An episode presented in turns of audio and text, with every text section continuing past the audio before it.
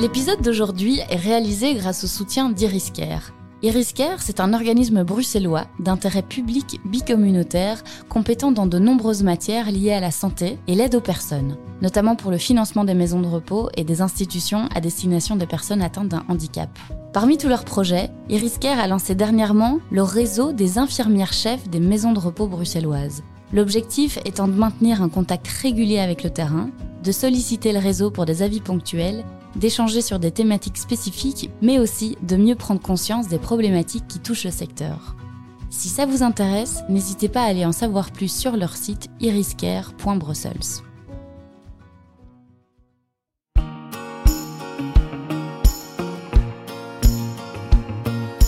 Bienvenue dans le podcast J'aime mon métier, le premier podcast belge qui met en lumière les métiers humains et inspirants des secteurs du social et de la santé. Je suis Émilie Vinsotte, co-directrice de la plateforme du Guide Social, la référence depuis près de 40 ans pour de nombreux travailleurs et acteurs psychomédico-sociaux.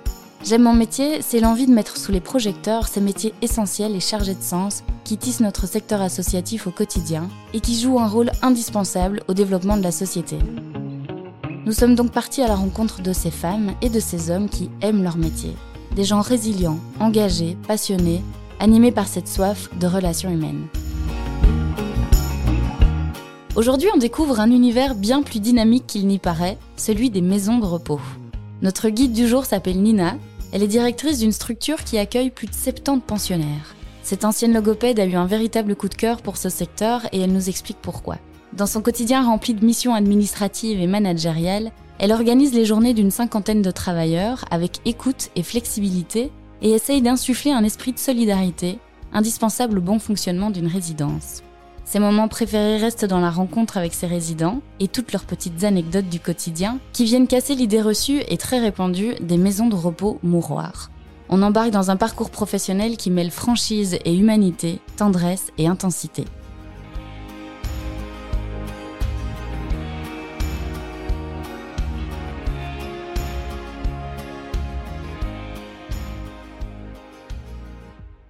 Bonjour Nina. Bonjour. Comment tu te sens? Très bien, merci. Eh bien, je te propose de te présenter et puis de nous présenter le métier pour lequel tu es là aujourd'hui. Donc, je m'appelle Nina, j'ai 35 ans, euh, je suis née dans le Brabant wallon et je travaille maintenant à Bruxelles, à Uccle, dans une maison de repos. Donc, je suis directrice d'une maison de repos. Je ne sais pas comment les gens voient la maison de repos, mais on, s'amuse vraiment bien. Et de, puis, de quelle manière? Mais ils ont tous leurs trucs.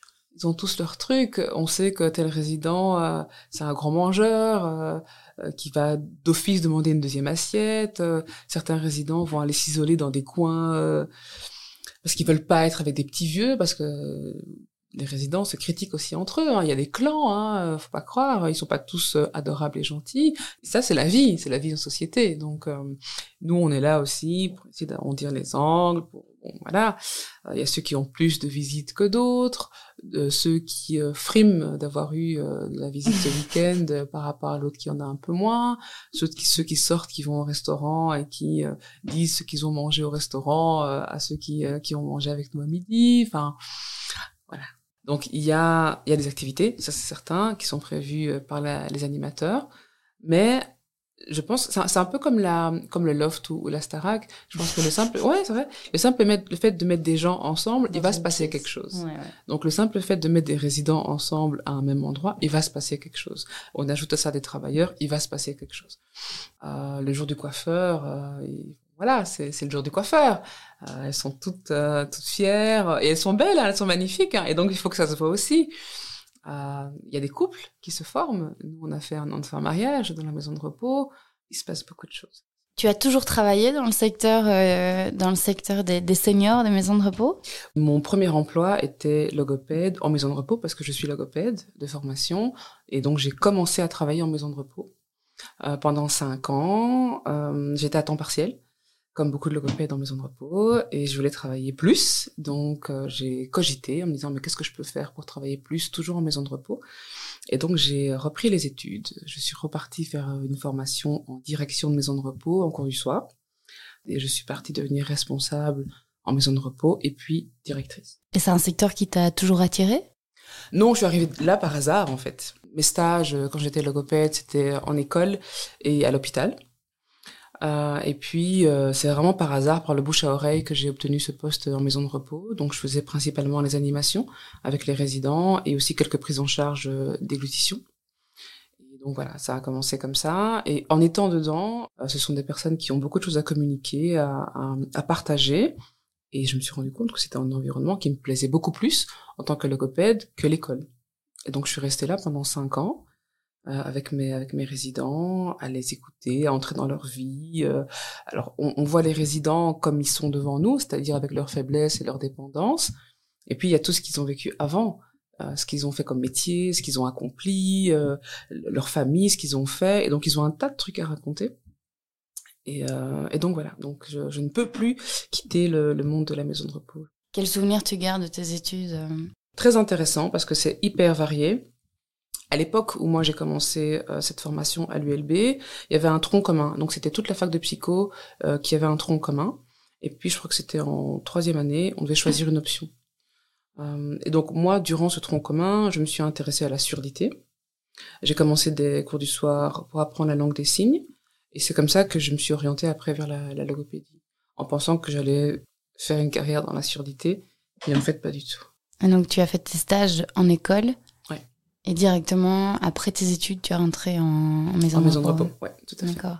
Et quel était ton quotidien en tant que logopède en maison de repos? Alors, je travaillais de midi à 17h, temps partiel. Et donc, j'arrivais d'abord euh, pour aider pour le repas. Donc, les résidents qui ont des troubles de la déglutition, qui ont du mal à avaler, je devais être là pour les accompagner pendant le repas.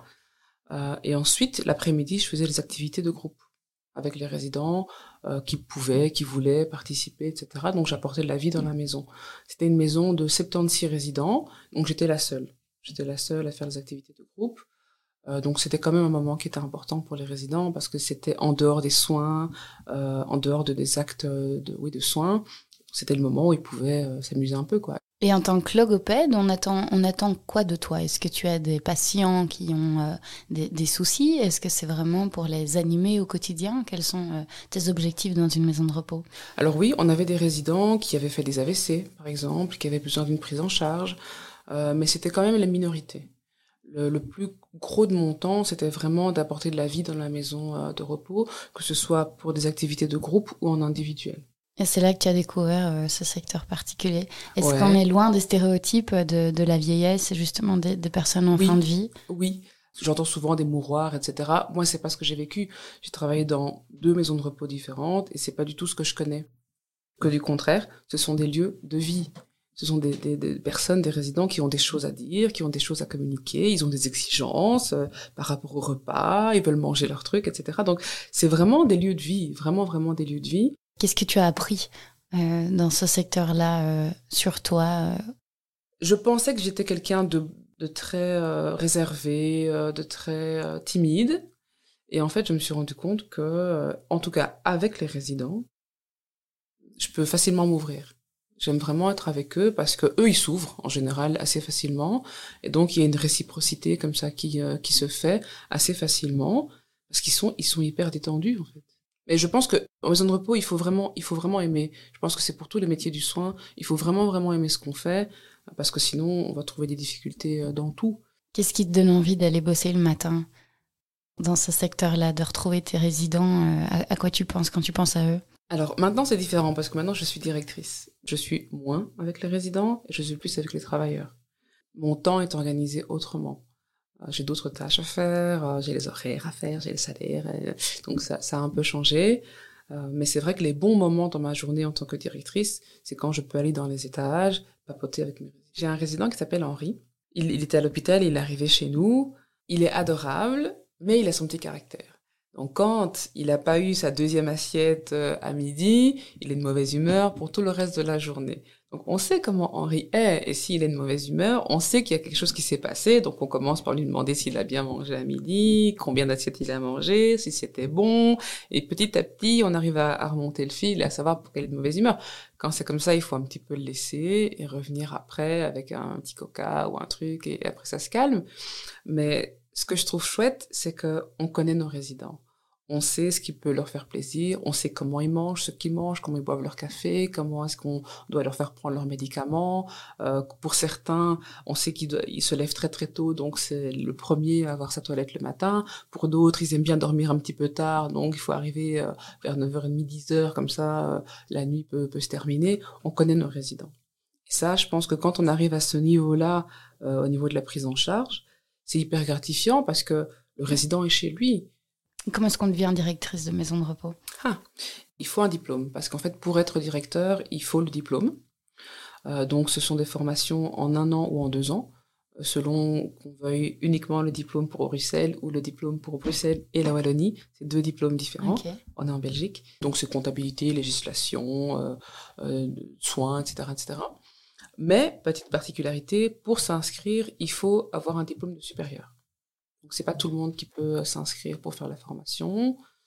Et donc toi, c'est venu assez euh, naturellement, tu avais envie de, de, plus bosser. C'était pas spécialement un plan de carrière euh, super défini. Du tout, du tout, du tout, du tout. Euh, déjà, le fait d'arriver en maison de repos, c'était pas un plan de carrière. le fait de travailler à temps partiel, c'était pas un plan de carrière. le fait d'aller faire des études, je me suis dit bon, je vais sûrement apprendre des choses intéressantes qui me permettront de travailler, de m'impliquer davantage. Et donc voilà, ça s'est passé naturellement. Et ça fait quoi de passer euh, de l'autre côté de la force? Mais c'est très intéressant. Moi, je suis quelqu'un de très curieux, donc c'est très intéressant parce que en étant devenue directrice, j'ai compris pourquoi est-ce que mes anciens patrons, par exemple, ne m'avaient pas mis à temps plein, ce genre de choses. Donc, on comprend mieux certaines choses. Euh, mais c'est vrai qu'être directeur, c'est surtout la gestion d'équipe. Euh, voilà, être là avec les collaborateurs, organiser le travail, c'est beaucoup ça. Je suis où je dois être plus à l'écoute euh, des collègues. Parce qu'ils ont tous un tas de choses intéressantes à pouvoir dire sur les résidents, qui vont aider la prise en charge. Euh, parfois même, ils proposent des choses pour améliorer l'organisation de la maison aussi. Donc, on, on travaille vraiment tous ensemble tant pour les résidents que pour l'organisation. Et je suis assez ouverte et flexible à ça. Surtout que c'est eux qui sont sur le terrain. Donc, euh, ça n'aurait pas de sens pour moi de ne pas écouter leurs propositions. Donc, il faut beaucoup écouter. On peut pas tout appliquer parce que tout n'est pas applicable. Mais en tout cas, euh, écouter. C'est la qualité principale euh, d'une directrice de maison de repos selon toi? Il y en a d'autres? Oui, avoir deux grandes oreilles bien, bien ouvertes. savoir trancher aussi. Essayer d'être juste entre tous les collaborateurs pour ne pas qu'on ait un sentiment de favoritisme envers l'un ou envers l'autre et toujours mettre le résident au centre, bien expliquer qu'on est là pour travailler pour le résident euh, et que si euh, parfois je dois dire non, c'est pas non à la personne par rapport à ce qu'elle me dit, c'est d'abord le résident, d'abord la prise en charge du résident et puis on s'organise autour. Tu es entouré de quel type de, de profession? Oui, alors j'ai un adjoint, et puis j'ai une chef, des infirmiers, des aides-soignants, des collègues en cuisine, des collègues au nettoyage. Tu travailles dans une maison de repos qui, est, qui fait partie d'un grand groupe. Oui. Est-ce que euh, tu as toujours travaillé dans ce genre de structure ou tu as travaillé dans de plus petites euh, structures avant? Alors que là maintenant, différence? Oui. Donc là maintenant, je travaille pour le groupe Harmonia, mhm. qui est effectivement un grand groupe. Et c'est donc la deuxième maison de repos que je connais. La première, c'était donc là où j'étais logopède, et c'était tenu par un couple. Donc ils n'avaient que cette maison-là. C'était leur, c'était leur maison euh, à eux. C'est différent.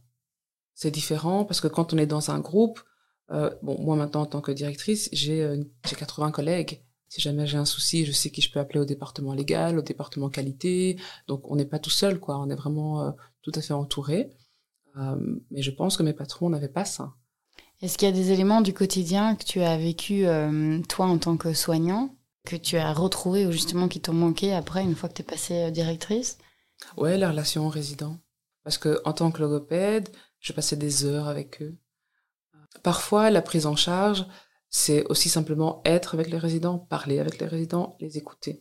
donc, en tant que logopède, je faisais aussi ça quand un résident n'était pas bien et avait besoin de s'exprimer ou de, de râler parce que son enfant n'est pas venu le week-end, il avait dit qu'il venait, etc., je pouvais prendre du temps pour euh, ben, qu'il me parle de, ses enfants, etc., de ses petits-enfants. Euh. Et ça, ça me manque beaucoup parce que j'avais une relation vraiment privilégiée avec, euh, avec les résidents. Une des difficultés que moi j'ai trouvées dans la maison où je suis, c'était les horaires.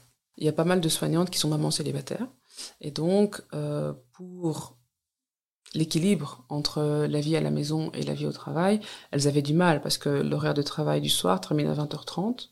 Quand on habite un petit peu loin, on est vite à la maison à 21h passées. Et donc, pour certaines, c'était difficile parce que l'enfant termine l'école à 16h et où est-ce qu'il est entre 16h et 21h Et donc, certaines me mettaient des certificats euh, systématiquement quand elles avaient un horaire du soir. Donc je suis allée les trouver en disant mais explique-moi qu'est-ce qui se passe, etc. Donc certaines se sont ouvertes en m'expliquant le pourquoi, qu'elles étaient coincées, qu'elles avaient euh, des difficultés euh, pour, euh, pour leurs enfants et tout. Donc j'ai dit ok, on va on va trouver une solution, on va essayer d'aménager les horaires ou de faire en sorte que euh, tu aies un peu plus de matin et puis pour le reste tu changes avec tes collègues, tu sais de t'arranger, etc. Donc c'était un gros gros gros gros travail pour aller trouver tous ces travailleurs là pour voir quelles étaient leurs difficultés pour trouver une forme d'équilibre aussi, parce qu'il y a ce dont eux, ils ont besoin pour leur vie, et puis il y a la réalité de la maison. Il faut que la maison tourne, il faut qu'il y ait du personnel et le matin et le soir pour que la maison puisse tourner. Euh, et maintenant, je pense qu'on est arrivé à un niveau d'équilibre. On arrive à communiquer en toute transparence et on trouve une solution tous ensemble.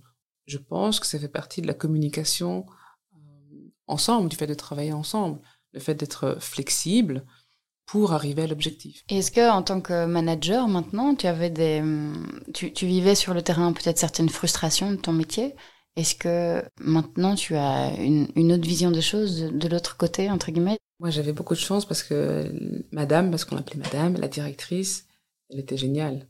Elle était géniale. Que du contraire, ça a été euh, un, un, exemple un, exemple pour moi. Ouais. Oui, je me suis vraiment dit, j'espère qu'un jour je serai directrice comme elle est directrice avec nous parce qu'elle était vraiment à l'écoute, euh, très compréhensive, très disponible, et rien n'était grave avec elle parce qu'il y avait toujours une solution. Quand j'ai finalement démissionné de ce poste de logopède, je lui ai dit, j'espère qu'un jour je serai directrice comme vous. Quelles sont les choses que, que tu essayes de mettre en avant dans, dans, au quotidien dans, ta, dans, dans, la maison de repos que tu gères? Par rapport aux travailleurs? Oui. Alors, j'ai tout à fait conscience que ce sont des métiers difficiles être aide-soignant, être infirmier, s'occuper des résidents, s'occuper de quelqu'un, en fait. C'est déjà difficile. Quand un soignant est au travail le matin, il commence à 7h30 le matin. Donc, à quelle heure il s'est levé le matin pour être à 7h30 au travail? Ses enfants, il les a déposés à quelle heure à l'école? Donc, j'ai conscience que c'est pas, c'est pas simple. Et puis, le travail en lui-même, on s'occupe de personnes dans le domaine du soin. Euh, donc, j'essaye d'être une directrice ouverte à, à l'écoute de mes travailleurs. Il y, en a certains qui ont juste besoin de d'évacuer, ouais, ouais. décharger. Ils viennent parfois me, me, me, parler, pas pour que je trouve une solution, mais juste pour que ça sorte, quoi. Parce qu'il faut que ça sorte sur quelqu'un, et une fois que c'est sorti, je les sens beaucoup plus euh, décontractés, et j'ai rien dit, et j'ai rien fait, mais ils repartent, ils sont contents. Donc j'essaye, j'essaye vraiment de, de mettre ce que je peux à mon niveau comme condition pour qu'ils puissent travailler le mieux possible. Et puis, on travaille tous ensemble. Les aides-soignants travaillent avec les infirmiers, on travaille avec les filles qui nettoient aussi, parce qu'elles voient beaucoup de choses dans les chambres que parfois les soignants ne voient pas ou que les infirmiers ne voient pas. Donc, c'est important qu'il y ait vraiment une, une vie d'équipe, au sens large, dans la maison de repos. Et j'essaye, en tant que directrice, d'ajouter aussi un côté informel dans le sens où on est là pour travailler, il y a des règles, il y a du boulot, etc. Mais il y a aussi des moments off, quoi. Même au boulot, il y a des moments off, il y a des pauses, il y a des moments où on, peut juste parler d'autres choses euh, pour s'aérer un petit peu euh, l'esprit, quoi. Après, chacun fait à sa sauce. C'est ça aussi qui est bien quand on est directeur, c'est que chacun fait à sa sauce. Moi, je suis très euh, axée sur le bien-être de mes, de mes travailleurs. C'est hyper important pour moi parce que je veux qu'ils viennent travailler avec les pieds légers, euh, et le cœur léger. Donc c'est voilà, ça c'est mon cheval de bataille qui soit bien. Mais c'est pas facile parce que je donne beaucoup euh, beaucoup de, de moi-même. Alors ça vaut la peine. Hein. Cette sauce dont tu parles, c'est de l'écoute, des activités euh, un peu informelles. Ils ont chacun leur euh, leur tempérament, leur caractère. Certains passent des moments euh, difficiles dans leur famille. Alors ils viennent parfois me le dire. Donc je sais qu'ils sont dans un moment difficile de leur vie, que ce soit un moment de deuil par exemple, euh, ou des moments de séparation avec le conjoint, euh, où je sais que voilà pendant les, les semaines, les mois qui, qui, vont arriver, un tel n'est pas bien. moi, je le sais, je le garde pour moi. Et quand je vois mon collaborateur, je sais qu'il va pas bien. Mais maintenant, à moi à enrober les choses et à faire en sorte que quand le collègue est là au travail, au moins, pendant ces huit heures-là, il peut penser à autre chose et déposer ses problèmes à la porte. Et je dois participer à ça aussi. D'autres ne veulent pas, quand ils ont des moments difficiles, ils ne veulent pas rester à la maison parce qu'ils vont trop cogiter quand ils sont à la maison et ils préfèrent venir au boulot en se disant bon ok ça me, ça me fait un moment off quoi donc c'est vraiment apprendre à les connaître chacun. J'ai pas de recette miracle du tout. C'est chacun chacun chacun. Et euh, mais pour ça il faut les écouter. Il faut apprendre à les connaître. Être disponible. Oui. Et ça marche hein parce que parce, parce que voilà on est par exemple moi un truc qui avec lequel j'ai encore du mal c'est quand on m'appelle madame la directrice. Je sais pas je j'ai du mal encore avec ça. Je les laisse faire parce que je suis leur directrice, j'ai pas de souci avec ça, mais appelle-moi Nina, quoi. Parce que tu te vois encore euh, sur le terrain comme avant ou ça n'a rien à voir? C'est juste la, la, ce poste-là, euh, ouais, c'est peut-être l'intitulé que j'ai encore un petit peu de mal. Peut-être qu'avec les années, ça va venir, hein, mais euh, ça me fait bizarre. Hmm. Chacun... C'est la, distance que tu dois mettre peut-être aussi avec, avec les soignants. Est-ce que tu as l'impression que tu dois parfois... Distance? Oui. Oui, jouer alors, ce rôle euh, oui. qui est pas toujours simple. La distance, alors oui et non. Parce que je vous vois, collaborateur, mais en même temps, je suis hyper accessible. Donc je les vous vois, mais euh, je mets une ambiance euh, assez décontractée. Quand je discute avec eux, j'essaye d'être euh, accessible et de ne pas mettre une, un lien hiérarchique trop fort. En tout cas, j'essaye. Parce que je pense que quand il y a un, une trop grande distance, ça empêche de pouvoir communiquer, ça empêche de pouvoir proposer des choses, de pouvoir se tromper, de pouvoir... Euh... Donc ça, j'essaie un petit peu de casser. C'est pour ça que je parle d'informel, du fait d'être avec eux. euh, De, je vais pas dire que c'est la déconne, mais bon, il y a quand même des moments où euh, c'est bon, quoi. On redescend un peu la pression, quoi. Parce que... Est-ce que c'est aussi la nouvelle génération de directeurs? Je sais pas. Euh, je vais avoir 36 ans je suis jeune, quoi. J'ai envie de d'être détendue au travail aussi, quoi, comme comme eux. C'est un boulot terriblement exigeant hein, et, et les soignants vivent des choses qui sont pas faciles. C'est tu, tu dois pouvoir les aider à décharger aussi. euh. On a eu un, un résident qui est décédé et c'était dur parce que la, la soignante qui l'a trouvé le matin, il est décédé pendant la nuit. La soignante qui est entrée dans sa chambre pour faire sa toilette le matin, le matin l'a trouvé et je pense qu'elle a été très très choquée euh, de, de, de sa découverte. Donc toute cette journée-là, elle était perdue. Et ça se voyait quand on l'a, on l'a, on l'a croisée dans les couloirs, on voyait que la journée était très mal partie pour elle. Et donc, j'ai, voilà, on a, tous fait, euh, comment j'allais dire ça, entourer la collègue euh, qui, passait un moment difficile. On vit des moments euh, agréables avec nos résidents. On sait qu'ils vont probablement nous quitter en étant chez nous. Puis il y a le jour où ça arrive. Et puis il y a le jour où on n'est peut-être pas forcément préparé à ce que ça arrive. Et là, il faut être avec nos, nos collègues euh, qui passent ces moments euh, difficiles-là. Il y a des choses que tu mets en place, des formations, de, de l'aide euh, de l'extérieur. Oui, on a la chance d'avoir euh, des partenaires qui font des formations. J'encourage vraiment les collègues à choisir les formations qui les intéressent. D'autres sont partis à faire des formations d'aromathérapie euh, pour voir comment est-ce qu'on peut adapter ça à la maison de repos, etc. Qu'est-ce qu'on pourrait mettre comme huile essentielle pour, euh, pour, pour les résidents. Euh, D'autres ont préféré faire des, des formations sur les soins palliatifs.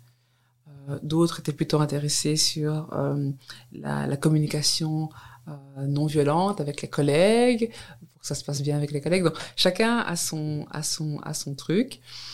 Euh, et moi, je les encourage à aller se faire former, parce que c'est toujours bon d'avoir un refresh, et de pouvoir un peu être en dehors de la maison de repos, de voir ses collègues dans un autre environnement. Euh, la semaine passée, nos résidents sont partis à la mer, euh, avec des soignants, bien sûr. Et une des choses que qu'un infirmier m'a dit, il m'a dit, c'est chouette de voir les résidents dans un autre contexte, de voir les membres de famille qui accompagnaient dans un autre contexte. Ils étaient au restaurant, ils mangeaient leur moule, euh, ils se sont promenés, etc. C'est totalement autre chose, même pour les relations entre collègues, parce qu'ils sont pas en uniforme de travail, ils sont habillés en civil, ils sont toujours en train de s'occuper des résidents, mais à la mer. Donc c'est pas tout à fait la même chose, et ça apporte une autre dynamique dans les relations, dans toutes les relations.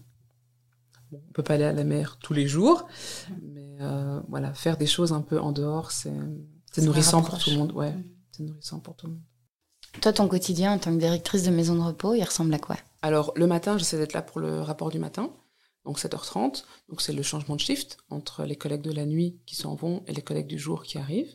Donc, savoir comment la nuit s'est passée, lancer la journée avec les soignants et les, choses à savoir sur la journée qui commence, les rendez-vous médicaux, un tel résident qui doit euh, être prêt plutôt qu'un autre parce que euh, il a un rendez-vous, quoi que ce soit. Et puis une fois que tout le monde est dans les étages, là je peux m'installer dans mon bureau, ouvrir ma boîte mail et voir s'il y a des choses urgentes, importantes euh, que je dois faire en matinée.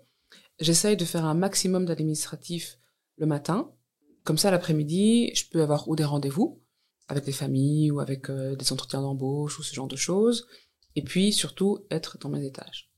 Ça, c'est le moment que j'attends quand j'ai fait mon administratif et que je peux aller me promener dans la maison, voir comment les soignants sont, que eux me rapportent euh, comment s'est passé leur journée, euh, comment vont tel ou tel résident. Il y a aussi les médecins qui passent. Donc c'est toujours intéressant de pouvoir échanger avec les médecins pour voir un petit peu comment vont leurs patients et nos résidents. Les journées sont longues, les journées sont très longues. On fait aussi des visites qui vont mettre leurs proches. Parfois, les visites, on les fait à 18h, puisque les, familles travaillent, donc euh, c'est après leur travail à eux. Quels sont tes, plus gros challenges à toi au quotidien?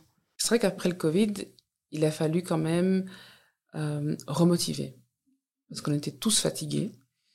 Euh, et donc, on a eu comme ça un moment où l'absentéisme était quand même fort présent. Euh, chez les soignants et chez, tout le monde d'ailleurs en maison de repos. Donc il a vraiment fallu travailler avec les équipes, euh, leur montrer de la reconnaissance.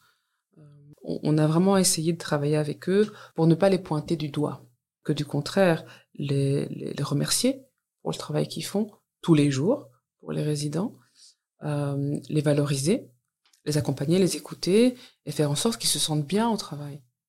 Moi, je considère que c'est mon, c'est une grande partie de mon travail en tant que directrice, c'est faire en sorte qu'ils se sentent bien au travail, qu'ils viennent travailler.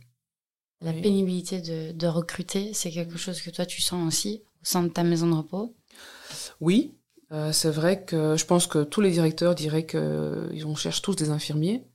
On n'en trouve pas. Pour une raison, enfin, je sais pas, peut-être qu'il faudrait demander aux infirmiers. Mais moi, ce que je vois en tout cas, c'est que beaucoup ne cherchent plus forcément la stabilité. Euh, le CDI temps plein, c'est plus le truc euh, que tout le monde cherche euh, quand on est infirmier. Certains préfèrent plus le fait de pouvoir justement être en CDD, de pouvoir choisir son horaire, là où on va travailler, etc. Plus de flexibilité. ce qui fait que pour nous, c'est compliqué. Quand on ne peut pas recruter et être sûr qu'on a du personnel dans la maison, c'est compliqué.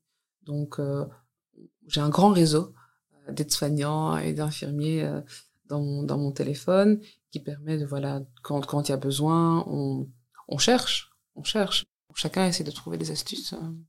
On a d'autres soignants qui ont quitté la maison de repos pour aller à l'hôpital. J'ai pas eu de, de, réorientation professionnelle dans ceux qui sont partis, mais oui, c'est difficile. C'est difficile, ça c'est certain. Ce sont des métiers qui sont très difficiles. Il faut comprendre que c'est quand même un week-end sur deux euh, au travail, euh, une fête sur deux euh, les jours fériés, c'est 24 heures sur 24. Et, où est-ce que tu t'enrichis dans tout ça personnellement? C'est vraiment les relations humaines. Les résidents, les collègues, les familles aussi, parce que chaque membre de famille vit le placement de son proche à sa manière. Pour certains, c'est un déchirement de placer leurs parents en maison de repos. Certains placent leurs parents en disant j'avais promis à ma maman de ne jamais la mettre en maison de repos, mais là ça devient difficile. Pour d'autres, c'est moins culpabilisant. Et donc, on doit aussi accompagner les membres de famille au niveau où ils sont par rapport à, l'entrée de leurs proches en maison de repos. Et donc, ça me fait des, relations humaines très riches entre les résidents euh, qui veulent manger telle ou telle chose, euh, les travailleurs euh, qu'il faut accompagner, encourager, soutenir, et puis les familles aussi qui, qui ont besoin de ce soutien-là. Comment est-ce que tu vis euh, le fait que ces, ces, gens arrivent en fin de vie chez toi? Toi, tu, tu, le dis, tu t'attaches, euh, ils font partie de ta vie aussi. Comment est-ce que tu vois maintenant la fin de vie euh, Sachant que tu connais l'issue, ils vont partir, il y en a d'autres qui vont arriver. Comment est-ce que tu, tu gères ça? En général, je suis contente pour un résident quand il s'en va. Parce que ils ont fait ce qu'ils avaient à faire. Certains disent, moi, tout ce que je veux, c'est aller retrouver mon mari. Quand quelqu'un qui dit ça s'en va, voilà. C'est beau. Oui, mm. c'est dur d'être triste pour quelqu'un qui va retrouver son, son mari. Vous voyez ce que je veux dire? Donc, euh, donc, voilà, moi, mon point de vue maintenant sur, sur la fin de vie, c'est un point de vue assez, euh, assez tranquille en fait, parce que euh, ils ont fait ce qu'ils avaient à faire. En général, ils sont en paix avec ce qu'ils ont accompli. Comment est-ce que vous accompagnez un résident qui est vraiment enfin en toute toute fin de vie? Est-ce qu'il y a des choses que vous mettez en place? Oui, alors déjà quand un, quand un résident entre, et quand il peut encore s'exprimer pour lui-même, etc., on aime bien savoir ce que le résident faisait, aimait dans sa vie. On a un résident qui est parti il n'y a pas très longtemps, euh, qui avait exprimé aux soignants que quand on verrait qu'il serait à la fin, il voudrait avoir son petit verre de whisky. Euh, il l'avait déjà dit plusieurs fois et quand il se sentait décliné, il disait à la soignante, n'oublie pas, hein, quand tu vas voir que je suis à la fin, moi je veux juste avoir le, goût sur, euh, sur la lèvre. Quoi. Donc, euh, on essaye de savoir un petit peu comment les, résidents euh, envisagent la chose. Puis il y a les familles auxquelles on laisse un, accès illimité à la chambre, de jour, de nuit. On les entoure, s'ils veulent dormir là, ils dorment là. voilà, on les entoure dans ce moment-là. Après, le moment arrive et, et, après, on gère, comme, on gère tous comme on peut. On essaie d'avoir un maximum d'infos avant, même quitte à les prendre à l'entrée, hein, quand le résident arrive, il y a des documents qu'on leur fait signer par rapport à, aux soins, jusqu'où jusqu'où on peut aller dans les soins euh, pour leurs proches. Comme ça, on en parle le plus tôt possible, de façon décontextualisée. Et puis quand le moment arrive, on essaie de respecter euh, ce que les familles ont décidé. Qu'est-ce que tu pourrais dire aux soignants qui, qui auraient envie de venir travailler en maison de repos? Ce qui est fantastique en maison de repos, c'est la vie parce qu'on est à côté de nos résidents toute la journée avec eux. Et donc, il y a ce que je pense qui manque à l'hôpital, c'est-à-dire qu'on est avec eux tous les jours. On les voit évoluer, euh, on communique beaucoup avec eux, on vit avec eux. Eux, ils sont chez eux et nous, on est là à côté d'eux. Donc, il y a vraiment ce côté où il y a un accompagnement très humain, en fait, très... Euh, c'est familier, quoi, finalement. vraiment, mhm. vraiment, parce qu'on est avec nos résidents, on parle avec eux, on échange avec, on échange avec eux, on connaît leurs habitudes, et je pense qu'à l'hôpital, il y a moins ça, parce qu'ils sont là aussi pour des moments plus courts. Euh, comme maison de repos, nos résidents sont là pour des mois, des années, et donc on, on, on les connaît. Je reviens sur le, le, fait de travailler dans un, dans un grand groupe où tu disais que vous aviez quand même une liberté d'action. Tu as entendu parler, j'imagine, du, livre qui est mhm. sorti, euh, Les Fossoyeurs. Tout le monde en a entendu parler. Tout le monde en, a entendu parler. Le livre mettait en avant la, maltraitance dans les maisons de repos, la, négligence, le manque d'effectifs, euh, le manque de temps et la, pénibilité du travail. Comment est-ce que ça a été vécu euh, chez vous? Dans les équipes? Dans les équipes, ouais. On n'en a pas beaucoup parlé. J'ai eu quelques questions de membres de famille qui voulait savoir si ça concernait notre groupe ou si c'est un autre groupe, mais très peu en réalité. Est-ce que c'est beaucoup resté en France? Je ne sais pas. Je pense que les familles le, sachent, le savent. Je pense qu'ils le voient. Euh, et puis les travailleurs n'en parlent pas. Ils vivent là tous les jours, donc ils savent très bien que c'est pas comme ça qu'on travaille. Euh, qu'est-ce que tu aurais envie de dire euh, aux, aux, personnes qui se posent des questions pour devenir directeur ou directrice de maison de repos? Comment, comment les accompagner? Est-ce que tu aurais des conseils à leur donner? Lancez-vous c'est, je pense que c'est comme tout, euh, comme tout poste. Si on aime ce qu'on fait, si on aime les, les, résidents, si on, si on aime le fait de travailler beaucoup, si on aime le fait d'être dans le domaine du soin, euh, si on est capable d'empathie, euh, d'écoute, d'empathie, quand on aime les gens, en fait, ça, ça peut bien se passer. Maintenant, la, la vraie réalité aussi, c'est que c'est, beaucoup de travail et c'est très varié. Euh, on s'occupe aussi un petit peu euh, de gérer les horaires, euh, de gérer les fiches de paye aussi, parce que le lendemain, le, la fiche de paye, tout le monde vient un peu poser des questions, etc. Donc c'est très très varié. Toi, tu as trouvé ton équilibre? Pas encore. Pas encore. non, pas encore. Pas encore. Ce qui te manque Je travaille beaucoup parce que j'adore ce que je fais. J'aimerais bien pouvoir avoir un meilleur équilibre. C'est déjà mieux par rapport à la période Corona. Dans 5, dans 10 ans, tu te vois encore euh, directrice d'une maison de repos? Je pense que je resterai toujours dans le domaine de la maison de repos parce que c'est Je me sens bien avec les, résidents. Je me, sens, je me sens bien là. Est-ce que tu aurais un, livre, une série, un film, quoi que ce soit à, conseiller qui pourrait euh, nous permettre d'aller plus loin et euh, peut-être ressentir ce que tu vis au quotidien, que ce soit dans ton métier ou dans le secteur dans lequel tu travailles? Un petit conseil que je peux donner à quelqu'un qui pense à mettre son parent en maison de repos, c'est d'aller visiter, bien sûr, et de demander à participer à une activité pour voir comment ça se passe, pour voir comment les résidents sont, combien il y a de personnes à l'activité, quelle est la dynamique, euh, ou même de demander si on peut pas manger euh, ce que les résidents ont mangé euh, le midi, ou de venir pendant le temps de, de, midi pour voir comment comment sont les résidents. Essayer de capter l'ambiance, parce que à mon sens, la vie dans la maison de repos, c'est vraiment l'ambiance qu'il y a dans la maison de repos. En tout cas, c'est ce que les, les visiteurs me disent quand ils viennent visiter. Ils me disent, mais il y a un truc dans votre maison, euh, les soignants, ils sont là, ils sourient, etc. Et ça, c'est un truc qu'on ne sait pas fabriquer. Quand on est dans un couloir et qu'on croit, ou dans l'ascenseur et qu'on croise un travailleur qui dit bonjour, qui, ah, vous venez visiter, vous allez dans quel étage? Ça, on ne sait pas le fabriquer. Et ça fait partie de l'ambiance de la maison de repos quand on croise un résident de l'ascenseur qui vous pose la question, ah, mais vous venez faire quoi ici? Ah, mais on vient visiter, etc. Et que le, visiteur demande à, au résident, et vous mangez bien ici, vous vous sentez bien? Là, c'est le résident qui, qui, raconte, quoi. C'est le résident qui parle. Donc, si vous devez aller visiter une maison de repos, allez, allez capter l'ambiance, tout simplement, et là, vous saurez, vous saurez tout. Parce que ça, ça ne se fabrique pas. Faut pousser la porte. Oui, il faut rentrer, bien sûr. Eh bien, merci Nina pour ton témoignage. Avec grand plaisir. Et puis bravo pour ce que tu fais. Merci. Et, euh, belle continuation. Je te souhaite de trouver ton équilibre. Oui, il n'y a plus que ça. Il n'y a plus que ça. il a plus que ça. C'est bien parti en tout cas. Merci beaucoup. À bientôt. À bientôt. Merci d'avoir écouté ce témoignage jusqu'au bout. Nous espérons qu'il vous a plu, inspiré, informé, remotivé, voire même donné l'envie d'une reconversion. Si c'est le cas, aidez-nous à diffuser ce podcast un maximum. Comment? En partageant par exemple le lien du podcast autour de vous, en le notant de 5 petites étoiles sur les plateformes d'écoute ou en usant du bouche à oreille sans modération. Et si ces thématiques vous intéressent, n'hésitez pas à aller faire un tour sur le site du guide social ou directement sur le site de J'aime mon métier, www.j'aime-mon-métier.be. Et enfin, si vous avez une question, une suggestion ou une envie de prendre la parole, envoyez-nous un email à podcast.guidesocial.be. Merci pour votre soutien et à bientôt